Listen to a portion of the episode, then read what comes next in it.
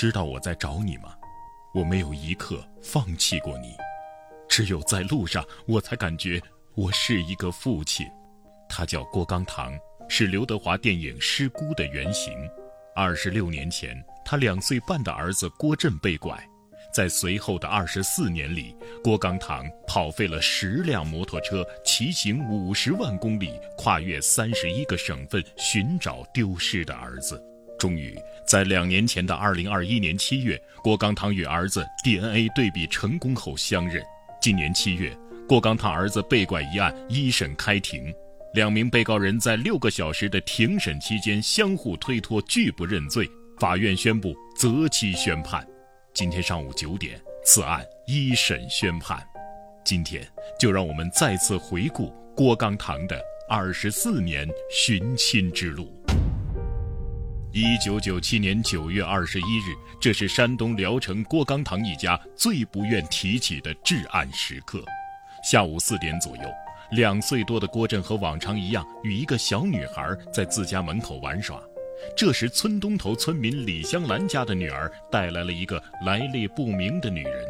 这个女人蹑手蹑脚观察一番之后，突然靠近郭震，拿了块手绢在他的鼻子一擦，就带着郭震一步步走出了村子。孩子被拐走了。跑完运输，开着拖拉机回家的父亲郭刚堂听到这个消息，顿时五雷轰顶，扑通一声跪倒在乡亲们面前，请求大家帮忙找孩子。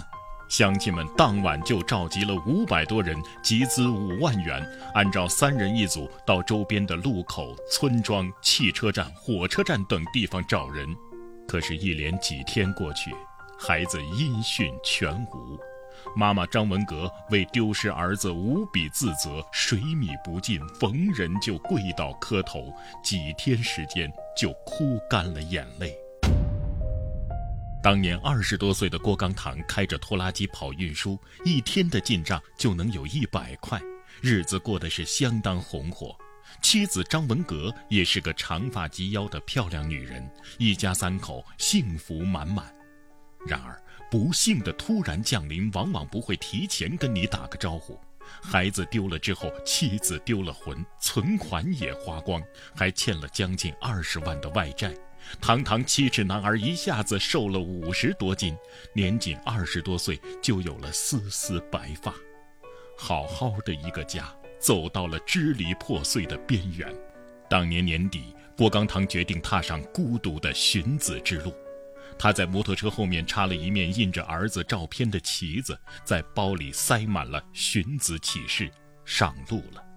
为了维持生计，郭刚堂一边打工一边寻子，扛过水泥，做过木工，开过挖掘机。他一天最远骑行过七百二十多公里路，十六个小时时间只休息二十分钟。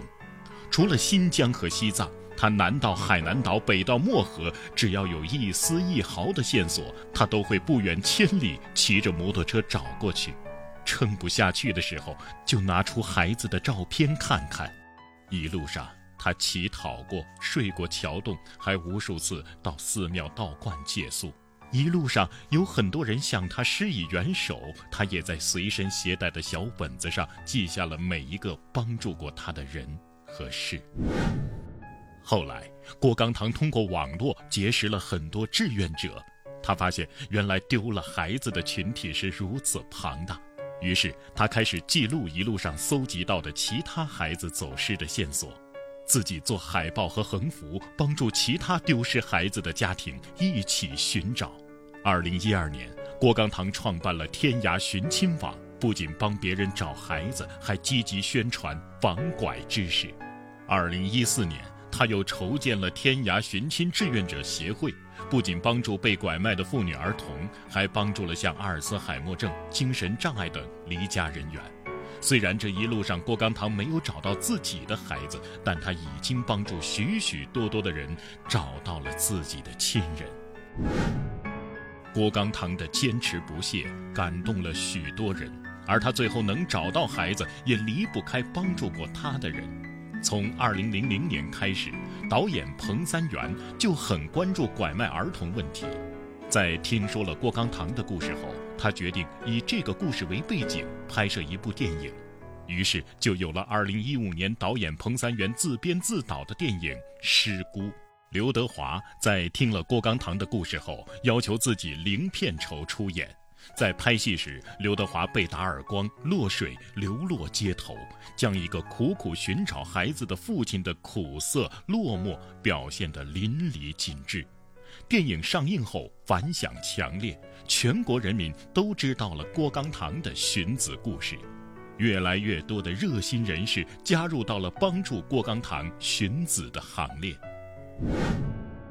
最终，在郭刚堂的坚持、公众的关注和支持，和公安部门的技术进步、警察同志的不懈努力下，终于有了圆满的结果。二零二一年六月，在公安部组织的集中比对会战期间发现线索，山东、河南、山西等地公安机关密切协作，成功找回郭新镇。并顺线侦查，抓获了当年拐卖郭新镇的一男一女两名犯罪嫌疑人，基本查清了案件事实。找到孩子后，郭刚堂夫妇激动地跪谢打拐民警。没有公安部门的努力，也就不会有那么多被寻回的孩子，没有那么多团圆的家庭。法网恢恢，疏而不漏，不是不报，时候未到。二零二三年十二月二十七日，被告人呼富吉、唐丽霞拐卖儿童案公开宣判，以拐卖儿童罪判处被告人呼富吉死刑，缓期两年执行，剥夺政治权利终身，并处没收个人全部财产；对被告人呼富吉限制减刑。以拐卖儿童罪判处被告人唐丽霞无期徒刑，剥夺政治权利终身，并处没收个人全部财产。同时判令被告人呼富吉、唐丽霞共同赔偿附带民事诉讼原告人物质损失人民币五十余万元。